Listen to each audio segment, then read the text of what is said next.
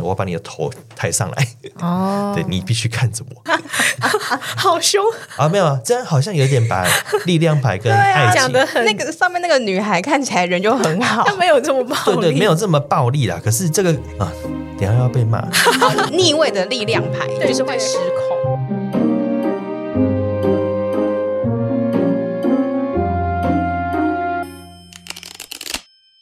欢迎收听塔罗疗愈记事，我是一腾，我是听听，我是 Sunny。好，今天是双十一，我们没有去购物，我们跑来了录音。双十一，你要有四个一，也是一种天使数字，对不对？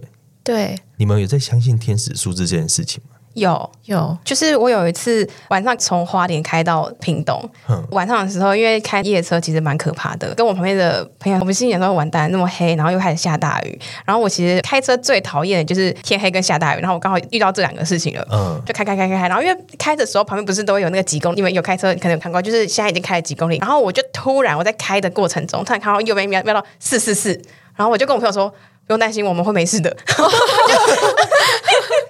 没跟他说为什么，但是我跟他说我有灵感，我觉得我们今天一定会很顺畅，一定会可以顺利到肯定这样，然后就我们就真的蛮顺利的。嗯，那听听你有吗？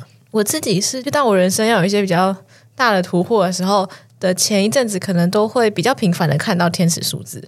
就平常我们也是会随意的拿起手机来看一下时间嘛，但就不会都会刚好看到什么一点十一分、两点二十二分、三点三十三分之类的。但如果我比较频繁的在生活当中看到的话，我就觉得哦，那这一定应该是有。比较好的事情发生，然后实测可能也真的是。那如果要说另外一个比较呃世俗的一个例子的话，我挑刮刮乐会挑天使数字。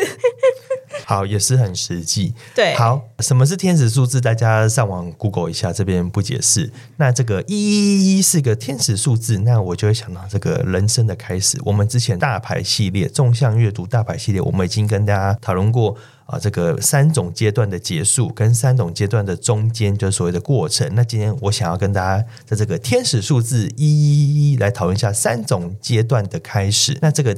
在讨论三种阶段的开始之前呢，我想要先问一下两位塔罗牌，我们会说开始是愚人牌啊，它是零号牌，它是第一张牌。可是又有一张一号牌，我们说它也是个开始，叫魔术师。那这个愚人牌跟魔术师，他们两个的差别到底是什么？就这两个差别都是开始，那到底差在哪里？我觉得这个有点感觉，就以一个人的出生好了，愚人牌会有一种他在天上的感觉，就像我们前几集有提到的《苍鹭与少年》，他还是那个哇啦哇的阶段，他要踏入这个地球，踏入这个宇宙，他就是个愚人，他是一个完全未知的状态，进到我们现实的这个地球的这个世界里面。那魔术师给我感觉就是，我进来，我开始哭了，我到这个地球上的时候，我可以开始，我只要有哭，我就可以要到任何的东西，就像魔法师一样，我只要哭，我就可以有有奶可以喝。我只要哭，就有人可以帮我换尿布。我就是躺在那，我就是可以流通的做我自己，可以施展各种魔术的感觉，就是一个魔术师。嗯，我自己觉得那个关系会有一点像是，比方说我们可能会有什么。呃，田径的竞赛啊，然后愚人牌可能就像我们还在那个线之前，然后会有预备备，然后枪声一响，那个一蹦的时候就是跳下去，然后我们就变成那个魔术师，就是我们真的要实际的开启我们的人生长跑了。有一个就是一个好像在准备中，对，然后一个就是开始，嗯，哦，所以它就是两种阶段的开始就对了。嗯，我有想到那个绿野仙踪，陶乐丝他不是什么龙卷风卷起来，哦、然后他就跑到什么奥兹国，嗯，这个是不是？桃乐斯原本还在自己家里跟那个狗狗在那边玩，因为愚人牌也有一只狗狗嘛，对不对？对，还有他叔叔婶婶，叔叔婶婶就他的家包袱们，这样可以吗？可以了，好了，感觉原本他在美国这个小日子哈，这个小确幸的日子的时候，还在愚人牌，你随时不知道你可能会被那个龙卷风，爱情来的快快，就像龙卷风，你就被卷进去。然后你就进入那个奥兹帝国的那个世界，嗯、是一种这种感觉吗？觉得有一点，而且我觉得它很有趣的故事。陶乐斯他被龙卷风吹走之后，他原本在自己美国，然后被龙卷风吹走之后来到奥兹国，他完全是没有害怕跟恐惧，诶，就是在我的理解上面。他就有一种就是哇，这里是什么？我要来看看，我来看看这里有什么东西。然后他也不觉得他会受伤或什么的。但他不是一直很想回家吗？我觉得那个想家的感觉跟你很恐惧这边感觉不一样，因为里面还有个狮子，他就真正跟你说什么叫做恐惧，哦，什么叫做害怕，什么叫做不勇敢。我觉得这个想回家也是一个愚人的课题啦。就是我人生就是要走这一招，我就是要走完二十一张、二十二张塔罗牌，啊，我才可以回到世界牌，我才可以回到完满这样子完整。所以我觉得愚人说是陶乐丝，我觉得可以。就是我就是想回家嘛，那回家怎么办？嗯、就是要走，你就是要跳下去。哦、那刚刚讲这个陶乐丝故事的情节哦，其实就是一个旅行跟回归嘛。那个旅行的回归，就是有时候会说旅行的意义就是回家。那所以说三个阶段的开始，我们今天可能要讨论三个阶段开始：魔术师、力量牌跟恶魔牌。这个三个阶段的开始，其实他们的目标都是要完整嘛。从魔术师我们要走到战车牌啊，从力量牌我们要走到祭司牌啊，从恶魔牌我们要走到世界牌。那这个三个程度的开始，或许可以用绿野仙踪的故事，我们搭配这个三张塔罗牌应对故事的情节，我们来讨论一下。以及就是如果我们在人生当中各个阶段的开始。那如果抽到这些牌，或许我们可以有怎样的解读？那可能这样子来跟大家聊聊这个话题。好，那刚刚讲到这个桃乐丝跟愚人牌的关系，那我们是不是请听听大概再帮我们介绍一下绿野仙踪这个故事？或许有些听众不是那么熟悉。好，绿野仙踪是一个美国作家所创作的童话小说，故事大概就是在讲一个叫做桃乐丝的女孩，那她住在堪萨斯州的农场。那呃，本来就是过了他的小日子嘛，但有一天呢，镇上来了一个古怪的龙卷风，他就跟他的狗狗还有他的房子一起被龙卷风卷起来，最后龙卷风消失了，他们就置身在一个充满奇幻生物跟魔法的一个。呃，算是有点像异世界这样，在那里呢，就是桃乐丝的房子，据说压住了一个坏女巫。但是桃乐丝想要找到回家的路，所以他就开始跟他的狗狗一起沿着一条金黄的砖路来踏上他们的旅程，希望能够找到奥兹国王。一路上呢，他就是遇到了一个想要向国王求得一个大脑的稻草人，以及想要求得一个心脏的铁皮人，还有一只很胆小的狮子。他们四个就五个狗算吗？一人一狗跟三角色，对，就踏上了各种奇幻冒险。然后中间包含可能会跟邪恶的巫婆对抗啊，穿越猴子帝国，进入魔法森林。所有的伙伴到最后都会发现，他们渴望的东西其实自己早已拥有，只是还不自知。那最后呢，他当然也就是有顺利的回到他的家园。那这个冒险旅程呢，我们比较。一些广为人知的一些教育的意涵，可能就是勇气啊、智慧啊、爱跟家这样子的议题。刚刚这个听听有提到说有陶乐斯嘛，陶乐丝就是我们可能可以很直觉联想它是愚人牌。但另外这个胆小鬼狮子，然后那个席樵夫，笑什么笑？没事，姓席的樵夫吗？你你真的是不想让我去中国还有香港出差就对了，不要去了，不要去。好好好好，回来回来。刚刚为政治那个陶乐斯啊，他带着他的小国，然后到这个奥兹帝国，就是遇到一些伙伴嘛，有狮子，然后那个樵夫，然后跟稻草人。那这个狮子、樵夫、稻草人是不是有对应的这个塔罗牌？其实我自己的感觉啦，有一个感觉，就是因为狮子就是力量牌嘛，那个画面就非常明确。然后稻草人，稻草人的议题课题是他想要脑袋，他想要脑袋好一点。那其实就是。有一种呃魔术师，就是我想要可以做到很多事情。嗯呃，樵夫铁皮人，对，他就是说他想要有爱人的能力嘛。那其实这个我觉得就是有一种恶魔牌跟猎人牌互相有一个呼应。不知道这个观点，桑尼你觉得如何？或许我们从最前面的魔术师跟稻草人开始聊。我也是觉得有这样子的感觉。稻草人他原本是一个被绑在上面，就是没有办法动的状态。是桃乐丝遇到他之后，算是有点解救的感觉，就是把他放下来，但他就是变回一个自由的身体。但他一直想要寻找的是一个聪明的脑袋。我觉得跟魔术师的连接，它是一个流通的，就是魔术师他是一只手在上面，一只手指着地，他是需要一个流通的状态。可是当你如果是全部被捆绑起来的时候，你当然会觉得你是一个没有脑袋、没有办法自由的人。所以呢，他之后遇到国王的时候啊，他有跟国王说他想要一个脑袋。可是我记得在故事里面的时候，那个国王原本是自称他是一个魔术师，可是到最后才发现他可能是一个游戏团的人，他只是被一个热气球吹来这里，所以他。其实也没有那些的能力，可是他好像在故事中，他就用了一个假象的方式，让稻草人创造出他有个脑袋的形象。这个时候，稻草人也自身觉得自己是可以发挥各种能力，他也可以在各种的困境中帮大家就是团结一起啊，帮大家做一个解决能力调节的一个人。觉得这个感觉就是很像魔术师，他可以运用他的圣杯，他的就是温柔的能力，或是他的宝剑，他的判断力，可以用他的金币呃物质世界或是什么大地，资源对对对对对。然后还有他的权杖八号，就是让大家可以团结一起的能力。稻草人常常第一个想出来跟大家说，我们怎么做比较好的角色。对，所以其实我觉得在这个里面，他确实跟魔术师有一个相呼应的感觉。我觉得刚刚 Sunny 讲的基本上，嗯，我有比较理解，因为一开始我是比较难连接稻草人跟魔术师，我只觉得他们动作很像，就稻草人很像，对，就稻草人不是也是要双手打开吗？没错。哦 okay、好，因为一开始陶乐斯救他的时候是把他从呃，就是他被钉在一个木架子上嘛，跳脱框架的时候，他就可以开始产生有很多的创造，嗯，所以回归到一个比较嗯好的发展的魔术师的一个状态。那我想要讲的是狮子跟力量牌之间的关联，还蛮有趣的。故事原本用了一个比较矛盾的设计，它虽然是一只狮子，可是它其实胆小狮，它想要获得的是勇气。力量牌画面其实我们可以看到少女在跟狮子玩，那只狮子看起来也就不是很凶猛的狮子，它看起来很像是大猫咪的那种感觉。我还有印象一个比较细节的是，在故事里面有一段是他们一行人经过了有点像树林嘛，然后那树林当中的植物会让人很想睡觉。稻草人跟铁皮人搬着桃乐丝跟小狗离开了森林，但是狮子太大了，他们搬不动。后来他们是请求了，就是那里还有一个田鼠王国，然后田鼠的居民们齐心合力的一起，就是很多很多只小田鼠，然后一起把狮子呃有点像是抬出森林，给我一个感觉，原先田鼠听到是狮子的时候，他们其实是不敢帮忙了，觉得很可怕。但因为刚好他是一只胆小的狮子，跟他现在睡着了，那他们就相信了稻草人，他们跟他说的他没有危险，愿意去帮助他。所以有的时候我们以为的软弱，恰巧是让我们可以跟其他人寻求协助的一个关键点。就我们不用时时刻刻都是那么的武装自己，跟这样子的一个弱，它其实反而是一个力量的象征。嗯，这个是不是跟牌面也是有一点呼应？嗯，这个狮子胆小的狮子说他得不到勇气，他想要找勇气，但其实有时候勇气的表现不在于你可以做多少事，而是你可以配合别人，也是一种勇气嘛，嗯、对不对？或是我们说这个温柔的力量，嗯，对。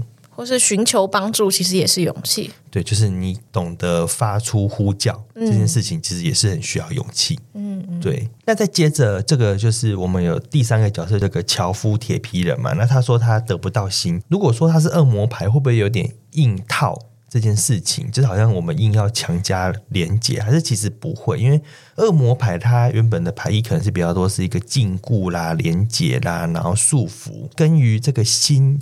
这件事情我会不会连接有点远，还是其实不会？我觉得其实也会有一种乍看之下不懂，但仔细想想。就觉得啊，有合理，有有可以理解。我们也知道恶魔牌的画面其实跟我们的呃恋人牌是很相像的构图，那它有点像是它的另外一个版本。在故事里面的铁皮人，他原先是爱着一位奥兹国当中的一个女性，但后来他失去他的心，他失去爱人的能力。其实某种程度就是有点像是变调的恋人牌的感觉，但我们可以感觉到铁皮人就他没有丧失那个爱的意愿，他只是会有一点好像不得方法，有点像是受困于其中的感觉。那我觉得其实很多现代人在。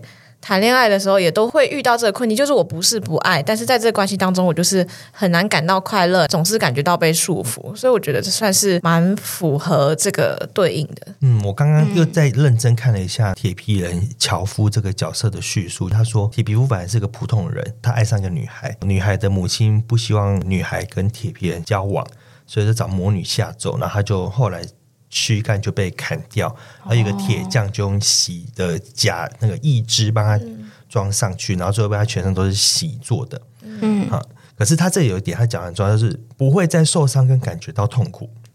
嗯嗯，恶魔牌有时候恶魔牌就是我没有感觉，嗯，对，那没有感觉这件事情就是一个僵化跟束缚，一个非常。具体的表现，我对这个世界任何事情没有感觉，我对任何人都没有感觉，就是你已经呈现一个麻木的状态。铁皮人西樵夫他不是麻木了，他还是遇到一些事情，他还是会哭，然后他还是会难过，啊，还是会害怕。其实这都是情感的表现，嗯，对，只是可能他没有办法获得他想要的那份爱，嗯、对。然后他里面有讲到，就是说，因为他是习作，所以很容易生锈。只要他生锈，他就会动弹不得。那我觉得这个动弹不得也是一个，就是他的那个锁链，就是困住的感觉。对对对，然后就是变成他都需要很多外在的资源的润滑或帮助。嗯，对，所以后来我这样想一想，这个铁皮人樵夫他是有恶魔牌的隐喻在里面，嗯，对，恶魔牌里面就有两个，就是被铁链拴住的那两个人。刚刚有提到，呃，席樵夫就是铁皮人，他被拿走心之后，他是没有情感的状态，会跟这个一样，他就算经历了不舒服，可是他的表面上，他的脸看起来也没有任何的不适的状态，他好像也是接受了这些东西，接受了我现在的状态，现在的样子。对，所以说我觉得《绿野仙踪》这个故事，其实它里面这些角色，然后他们的历程也是蛮符合呃。所谓的旅行跟回返，然后跟寻找这个议题，那其实这个旅行、寻找、回返，都是我们在人生各种阶段的开头会遇到的情况嘛。不免俗的想要问一下，就是说，如果比方说我在一段关系的开头，或是我在一份新工作的开头，啊，或是任何事情的一个开头，那抽到这三张牌，它可能是面临怎样的情境？然后或者是说，我们可以怎么去解读？反正塔罗牌哦，大灾问不外乎就是感情跟工作嘛，对不对？嗯嗯、那我们就分这两个情况，然后我们就讨论一下。啊，比方说在工作的时候，啊，我去一份新工作，啊，我抽到魔术师啊是怎么样？我在一个新的恋情的开始，我抽到魔术师，那大概是怎样的解读？嗯。对，那听听要先跟我们分享吗？好啊，那我先从工作开始切入好了，还蛮能够想象，如果这份工作你进去的开始是魔术师的话，呃，应该是一个你还蛮能够大展身手的地方，而且他的大展身手不仅限于他是给你很高的自由度，他其实也是就像牌面上他把所有的元素都放在桌上供你使用一下，就这个公司可能也有相对应的资源。都可以让你去运用，不会好像哦，我要推事情没有钱，我要组成一个可能团队或小组啊，没有人。这个工作跟你的关系会是一个，它是有一个好的供给，然后跟你在里面，你也可以发挥所长，有一个好的创造。嗯。Sunny，你觉得呢？嗯，工作上的话，我觉得在进入工作的时候，你很多事情你是不上手的。可是如果你的一开始是魔术师的话，你的工作里面可能会有刚刚有提到，就是很多的资源，很多你可以使用的。我觉得不管是人或者是事物或者是环境，都是可以对你还蛮大的帮助。另外，魔术师它有另外一个意思，它代表着一个意志力。那我觉得在新工作的开始，你一定会碰到你的很多的挫折。但是如果你有魔术师当一个开端，你有你的意志力去坚持这件事情的话，我觉得都是蛮好。我自己帮别人抽牌的时候，然后之前也有算过一个人，他就是算工作就抽到魔术师。我觉得抽到魔术师哈，因为在工作这一题很容易是这个部门是新的，或是这公司是很新的，是一个草创期的概念。大家在抽牌或是占卜的过程有抽到这张牌，不妨可以问一下对方说：“哎，你这个是一个新部门吗？嗯，还是你是去一家完全新的公司，或者是说这个领域对来说是全然重新开始，都蛮有可能是魔术师的这个情节跟议题。我会觉得说魔术师他有一个神圣婴儿啊，天上天下唯我独尊，在工作抽到这张牌，我会觉得有一个比较好的祝福。其实你只要开口要。很多东西都可以到位，但是这种你要开口要。那魔术师对应的占星学的知识还是水星嘛，那就也是强调沟通这件事情。大概这个就是工作的部分。那如果是在感情呢？感情中抽到魔术师，其实我很少抽到魔术师这张牌，我不知道为什么，我跟这张牌的关联性很低。哦，那帮人抽呢也也很少。哦，对，我刚刚其实是一瞬间有一个。就是我也在搜索，我抽感情局有没有抽到魔术师这一张牌，我也觉得好像偏少。跟我觉得，因为感情是两个人的事，但是魔术师他就是一个人，他这个一个人还蛮明显，就是有一种此刻世间真的只有我一个人。他的那个一个人比较不像是其他的，呃，也许可能什么圣杯五之类，他可能是呃被人伤害之后躲起来的那个一个人，就是有个前因后果。但魔术师的一个人就真的是这里只有他，嗯。我之前帮人家算感情的时候，有抽过魔术师这张牌。那时候的情况就是，这个人他真的很想谈恋爱，哦、就是这个魔术师，就是他做好一切的准备了，嗯、他很愿意去社交，然后他很愿意去相亲。很少听到有人会去参加相亲。这个年代，对这个年代，年轻人吗？年轻人三十岁以下去参加相亲，诶，很少见吗？联谊。你的这个妈的意思是其实不少见吗？因为我有朋友很可爱，他就是呃没有，就是题外话，只是分享故事。朋友他就是失恋之后，他就觉得他开始就是广大的认识人，所以他就去做一个联谊。刚刚提到魔术师，我觉得是有符合水星的概念，因为那个联谊我就陪他去过一次，他就是会一直换位置，就是女生不用动，但是男生会一直就是大概五分钟、十分钟，就是你们大概聊一下，就会换下一个位置，然后换下一个位置，他们会轮流跑。我觉得这个就是沟通。他就跟我说，你聊久了，你就知道怎么跟异性讲话，你就知道你要去怎么样，就是讨论一些话题，他们会比较有兴趣。对，他也是去参加类似这种的，然后就是有十五分钟换一个，十五分钟换一个，跟我说类似说在那个活动当中，他大概认识了，就是比方说全部有十个人，嗯、然后最后可能联络了，目前就是有两三个要约第二次、第三次约会见面嘛，然后他就有类似说啊我。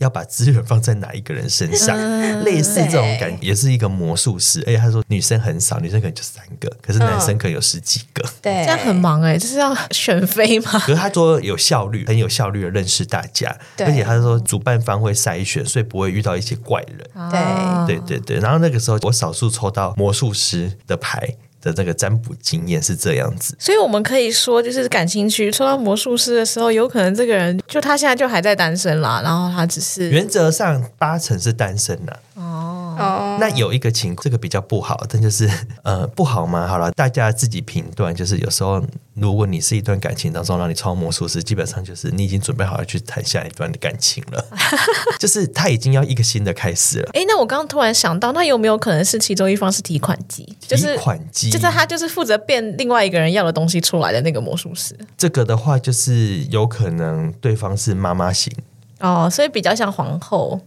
呃，这种牌如果去补充，然后如果是有一个对方大，然后他很小，一直是那种比较稚嫩的婴儿，因为我们说魔术师是一个婴儿的角色嘛，有难免有这个我要喝很多奶水，我要很多的爱，我要很多的关注，嗯、也是有啦。但是，呃，我这个是用单纯用牌理跟牌意来推，其实没有遇到过，我目前没有遇过这样子的，嗯、对对对。通常这样的人应该不用来算牌了。可是，会不会是他不确定，就是跟对方会不会走在一起？然后他抽到这张，那你会建议说可以，就是从对暧昧的时候，嗯，暧昧的时候抽到这张牌哦，嗯，你们觉得嘞？其实我觉得，因为毕竟。我个人会觉得偏好诶，魔术师就是一个开始啊，那你们要进入下一个阶段了。暧昧的时候就是一个模糊的状态，可是当魔术师出来的时候，他就是要进入一个新的状态，你会有个新的灵感创造出来，因为两个人在一起，你就会蹦出新的火花、新的想法，那就是一个新的开始。这个我同意啊，基本上如果是暧昧期间抽到魔术师的话，我会觉得就是一个两个人随时在那边秒读秒回。那这就是一个好的暧昧，嗯，因为不好的暧昧就是会 不读不回跟消失嘛。那可以秒读秒回，就是一个双方感觉还不错。那我就会再来问暧昧这里，就是那他有没有喜欢我？他到底在想我什么？那如果是超魔术师，就是有啦，他有喜欢你啊，他对你有好奇心的，对，你要对，好奇，你要相信这件事情，嗯、你不要一直，你不要也觉得说什么他是不是不喜欢我？你一直这样想，就是也是自己在显化他不喜欢我这件事情，也是尽量不要这样子想。嗯，这样会不会还有另外一个意思是说，就是可以行动？就是很多人会在暧昧时说，那我现在要更进一步吗？我可以怎么样怎么样吗？那抽到魔术师会不会就是有一种，其实你可以，就是你可以做任何你觉得可以 push 你们关系的？基本上，我觉得魔术师就是个 yes 啦，嗯，就是可以啦，嗯、对，但是还是要根据他占卜的情境跟体感前后，对对，就是他到底要什么嘛？嗯，对，这个是魔术师的部分。那在我们下一章。哦，力量牌。嗯，如果是一份新工作抽到力量牌的话，这也算是一个好签吧。觉得它跟魔术师比起来，可能会有一个呃更有趣的一个感觉。你来到这里，你会觉得不光是你能够发挥所长，那会是一个这个工作给你会有一种很有活力的感觉，感觉到力量吧，不是那种一潭死水的职场。嗯，桑尼觉得呢？我觉得是有人带你，就是你在里面，可能你是一个狮子的状态进去，会有一个。会稍微跟你说，你有些东西不要太冲动，你有些东西应该要有些计划，你有些东西应该用什么样的方式去包装？因为力量牌它就是一个原本的小我，就是狮子嘛，然后还有一个超我会去呃跟他互动，就是我觉得那是一个你原本原始的状态，也不算是被压抑，它就是会是一个引导，跟你说这个互动要怎么样去往后延伸。我自己的话，如果是换工作，然后或是新工作，然后抽到力量牌的话。还蛮常见的，就是他有一个强而有力的主管，嗯嗯，对，然后通常他这个情况，他去参加或是他选择这一份工作的时候，通常都是因为他觉得老板很可信，嗯，所以这有一个互文的概念，就是他觉得那个老板是天使，他愿意当那只狮子，被他撸毛或是被他 抓住下巴。嗯，可是相反过来，就是因为他的老板是个很有力的人，他老板也是一只不可抗的、不可控制、会失控的狮子，所以他也要练习怎么去掌控这头野兽。我会很容易在。工作上看到这一题，你如何跟你的上司或是一个职场上的相对人，你如何有力量的控制他，或是被控制，其实都蛮重要的。一种向上管理，向上管理是一个，然后或者就是一个比较简单的，你如何跟你的上司好好的相处，嗯，对，这也是蛮重要的。也会说是跟同事的可以玩在一起，同事玩在一起哦，不会，嗯，我会觉得说力量牌其实都有一种责任感，还是有一个比较明确的上下。就是你该负责任的，或是你有一些责任，你必须要承担。嗯，对，力量牌这一排的话是社会阶层的开端嘛，对不对？嗯，那其实就是学习负责任。嗯，因为如果我们说魔术师是生理比较个人经验的开端，好，那这个就是你学习怎么长出好的自我，跟他人建立关系。到了第二排，这一排是社会层面，就是说这个就是你开始学习怎么负责任。我自己是会比较常这样去解读，通常两种啊，一种是社会新鲜人，另一种是他要开始变主观了。哦，嗯，人生两个阶段的力量大要精。对对对，差不多大概是这种感觉。哦，在占卜的时候啊，力量牌就是说是以希望还有热忱面对生活的能力，尤其是在面临某种就是困难问题的时候，或是转变的时刻，它可以显示我们自己内心强大的一种人的方式。我们可以用一个热情但却平静的体验这样子的人生，我们不会为激情所掌控或是冲昏了头。这张牌代表着力量，尽管怀有恐惧或是情绪的压力，我们仍然是可以展开还有继续就是某种困难的计划。嗯，我觉得对，大概是这样子。那这个我们往下，在感情中抽到力量牌，尤其是一段新感情、新恋情，嗯，通常你们感觉如何？力量牌是狮子座，狮子座在占星里面是五宫，五宫就是恋爱宫位，所以我觉得抽到这张牌的时候是蛮有趣的，就是代表说你们会有一个恋情展开，是有一个创造力的，是会有一个玩乐特质的感觉。那狮子座的对宫是水瓶座，水瓶座就有一种群众。一腾，你会觉得这张牌在一起的话，会不会是有一个人他是主导者，另外一个人就是他的小粉丝的感觉？嗯，如果说是在一开始感情中抽到力量牌后，我觉得会确实是有这种感觉，嗯、而且通常这这个感觉来算牌的人都会说，好不容易跟一个人在一起，可是我觉得怎么在一起之后，没有像暧昧的时候那么聊得顺，嗯，然后反而就是有一种。对方确定关系了，他就把你放置。啊，对，这就是有一种明星对粉丝的感觉嘛。对对对就是我知道你不会跑掉，所以我就把你放着。嗯，这时候通常不外乎建议就是啊，你们两个要多出去玩啊，然后什么，哎，你要多跟他相处啊，你要多关心他，然后崇拜他，然后夸奖他什么。嗯，这个通常就是来占卜的人就是哦，好，我接受。可是通常过一两个月，他就来说啊，可是我都有这样做，但是他还是冷淡，不太想理我。那到底为什么会有这个情况？嗯，那其实我会觉得说，这就是有一种。从魔术师到力量，它有一个变质，啊、这个变质就变成是一个上对下，嗯、然后更加上说，玩乐这件事情的本质却是负责任，嗯，就是会不开心，哦、就是对，他失去了恋人牌跟魔术师彼此之间那种好奇的感觉，嗯，而它变成是一个力量，我是在控制你，或者你在控制我，然后我们在互相制衡，嗯、那这个互相制衡其实就很容易会让一个感情变质。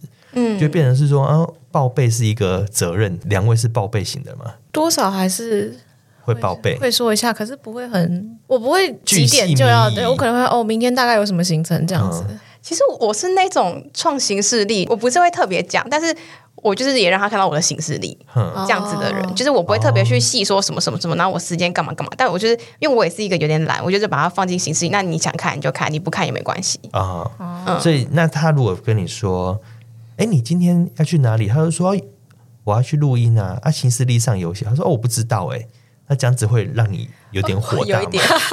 你为什么都不关心我的行程？不是，我会觉得你在问，因为因为我都已经就是发废话了？对，我都已经发在那，你可以问自己看一下吗？可是我会觉得说，你跟我讲不一样啊。哦，是哦。对，就是这个也是一个力量牌，它有时候也是需要一个就是互动，互动。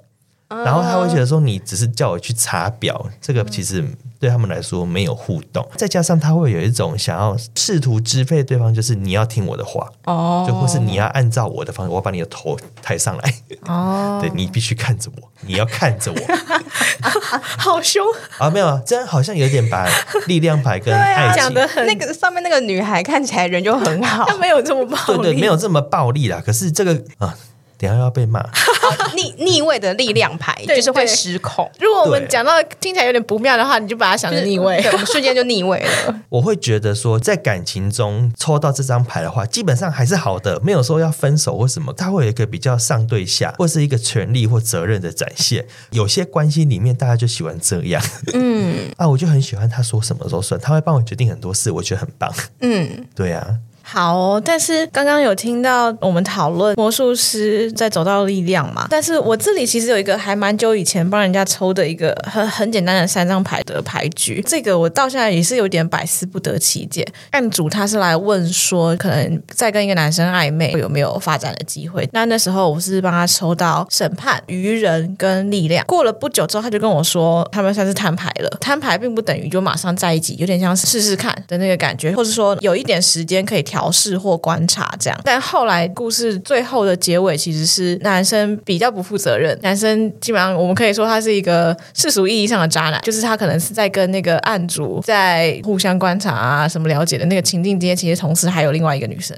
嗯在发展这样子。到最后也是男生也算是有一点，就是两边都得罪，也是闹得不愉快。后来也分的也不是说很好看，对啊。那就是这个牌局里面单看牌面，我会觉得三张都是大牌，很强烈，跟我觉得也没有明显抽到。一些很听起来会很可怕的牌，或是画面感都是比较明亮的，所以我到现在都还是有点不太懂，就是力量在牌局当中扮演的角色到底是什么？你当初有特别设定牌面是，是哪一张是什么是什么吗？呃，会比较像是呃过去、现在、未来这样子。过去、现在、未来，所以过去是审判，嗯，现在是愚人，未来是力量。对，嗯，基本上审判开局在感情里面，我觉得就是一个有事要输赢。对，就算没有要输赢，他也对对方很严格了。对，然后愚人牌，我觉得就是有一种，就是女孩你在玩火，男人你这是在玩火的那个感觉。哦、然后到力量牌，我觉得有一个大家该负该负的责任的那个感觉。嗯、对，但这个也是有一点后见之明了，因为听完故事之后来解。但如果说对方他来问我。你说感情题，我就最简单讲，我要不要跟这个男生继续好了？嗯，我会觉得说抽这一局出来，也是有一个警钟响起，嗯，对，然后你要放手一搏，嗯，你才能找回你自己，有点像是这个坎是必经之路的感觉。对对对，就是我、哦、我不会说你们一定会分手，可是你们一定会面临很像分手的剧情。嗯，对，就是要勇敢跳下去。嗯、啊，你如果不勇敢跳下去，你没有办法到力量。那你要到力量，就是要先经过摊牌加勇敢，嗯，勇敢去踏上旅程呐、啊。所以我会觉得说，也是有一种你要找你到底要怎样的感情的那个解法。哦就未必是跟这个人之间会有一个好结果，但是这整件事情仍然是带给你一个，你可以更嗯、呃、了解自己的需求，然后也更为自己的情感需求负责。对，我会觉得说，就算结局是分手，对他来说，他也会觉得比较舒服啊，因为就是有一种我终于控制了这个渣男。哦，就我我驯服了这头狮子，但我可能驯服不见得是跟他长久在一起。好，那我们再继续了，我们到我们的今天的最后一张牌是这个恶魔牌。那如果在工作当中，一份新工作抽到恶魔牌，这样是要去啊，不要去啊？好苦哦，两位仙姑，Oh my god，这是一个很。难抉择，通常我会觉得有点不妙啦，因为辛苦是一定的，但有些人还偏偏就是爱这个辛苦这一位。对，他有些人会觉得这样很好啊，这样我在这里表示我很重要。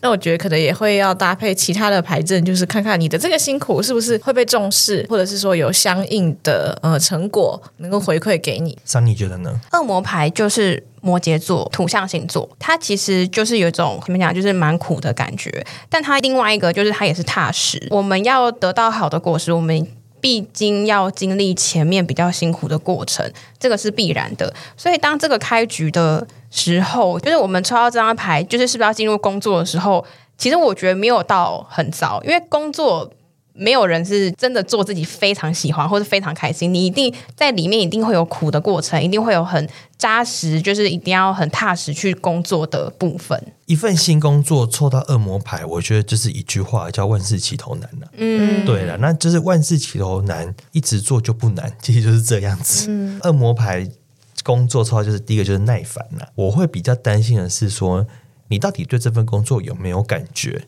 那有时候这个恶魔牌的问题是，他是一个坏掉的魔法师。你很厉害，你做什么都可以，可是其实你没有感觉，你只是一个没有感情的工作机器或者什么恋爱机器的时候，那有必要吗？比方说，哦，我就是要钱啊。每个人人生有一个各式各样的阶段，比方说你现阶段就是金钱议题，那其实哈，自我成就这个你可以先放一放，嗯，好，或者是你现在就是需要一些更忙碌的事情来麻痹，或是做这个逃避啊，暂时让自己的感觉关机。我觉得也是一个疗伤的必经之路。我对太多事情有感觉了，我反而会很累。那我不需要那么多的情绪劳动，你可以先关起来。你不需要每个东西都去回应他，比如说什么啊，劳权问题，我要回应他，然后社会不公不义，就你对于每个事情你都要回应，呃，会太累了。对，那有时候恶魔牌就是一个，我们可以先把自己先关在一个地方，嗯对。住在恶魔的塔里面。嗯，还有一个情况是，恶魔牌工作的时候抽到，有时候会遇到是，我会肯定他说，你就是大人物了，你就是老板呐、啊，你就是高级主管，因为你才有办法负担这么沉重的责任。如果我们说这是三个阶段的开始嘛，那就是个人阶段、社会阶段跟灵性或者是说集体意识的阶段。恶魔牌我们说它对应的是摩羯座，那它对应的是时空，那基本上就是大公司。大的东西，嗯，好，那要么不是创业，要么晋升了。你看什么懂字辈的啦，长字辈的啦，就是你不是小员工了。所以我会跟他说，你必须要有一个自我的调试，就是我不是小人了，我是大人物。大人物就是你要拿出你的格局，因为有时候会有一些人他不认，嗯，就他会说，就是你已经当到，比方说总编辑，或是你已经当到执行长。CEO，那要说没有，我就是一个打工仔，我就领人家薪水的，这就是一个不认，是一个恶魔了。你是一个魔术师的救急进化版，你应该就要负起责任，而且你必须知道下面是有很多人的生死是由你决定的。那我会觉得说，如果你这个恶魔，你不愿意好好的承担你的责任的话。也是一种，你这个恶魔你不好好坐在那边，其实也是会影响很多人。嗯，对，那这个是一个比较外围跟跳跃式的思考，但我觉得有时候会遇到，也可以提供给大家做参考。那恶魔牌会有一种会遇到贵人的感觉吗？或是就是那种遇到大人物的贵人？因为十宫也是类似这种宫位。贵人我是不敢保证，但是遇到大人物是一定会有了，或者是你来往原本都是。呃，小公司，然后突然就要跟那种世界级的大公司合作，或是来往，也是蛮有可能的。哎，那我想要问一下，我们很常在平常的解读上，或者是平常就是网络上搜寻恶魔牌，它很常，它的意思就是一种欲望。呃，就是它的解释好像跟我们平常觉得辛苦的那个感觉不太相似。那你们会觉得它主要是被欲望所操控的这种感觉吗？我自己会觉得有一点一体两面。嗯，如果你欲望很强烈。那就是很容易把你束缚在一个地方嘛。你物欲很强，所以我可能就会要去一直工作赚钱，甚至我会不惜铤而走险。嗯，对，为了要换取金钱。那你对于一个人的欲望很强，甚至我们讲你性欲很强，是不是就一天到晚花很多时间在做这些事情？嗯，那其实就是也是一种束缚嘛。嗯然后你会说会不会是一个辛苦？我觉得久了还是会吧。所以我觉得那个是一个比较表层的解读，跟一个比较深层的解读。哦，对，嗯，我觉得基本上很可以，应该说很简单化约一句话，就是无欲则刚。呃，上一集的时候聊到，大家双十一有加购物车吗？对，就是没有的话，就是不用再花很多的时间再去比呀、这一个活动那个活动啊，然后哪里买比较便宜啊，什么，就是没有这些烦恼。我有个群组，然后里面的人大概。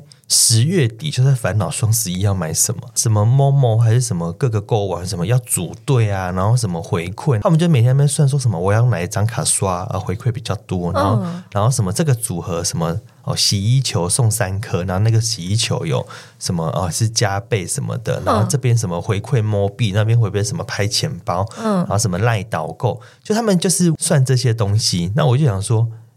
这样是真的有省很多吗？好，就算省很多好了，那可以省多少？可是他们就会浪费超级多的时间，是被这个东西绑住。那你说这是不是一种欲望的表现？我觉得是啊，嗯、我想要省钱嘛，我有省钱的欲望。嗯，可是他就变成是他们就从十月底研究了十来天，都还在研究说我到底要怎么买最划算。那我会觉得说这也是一个束缚嘛。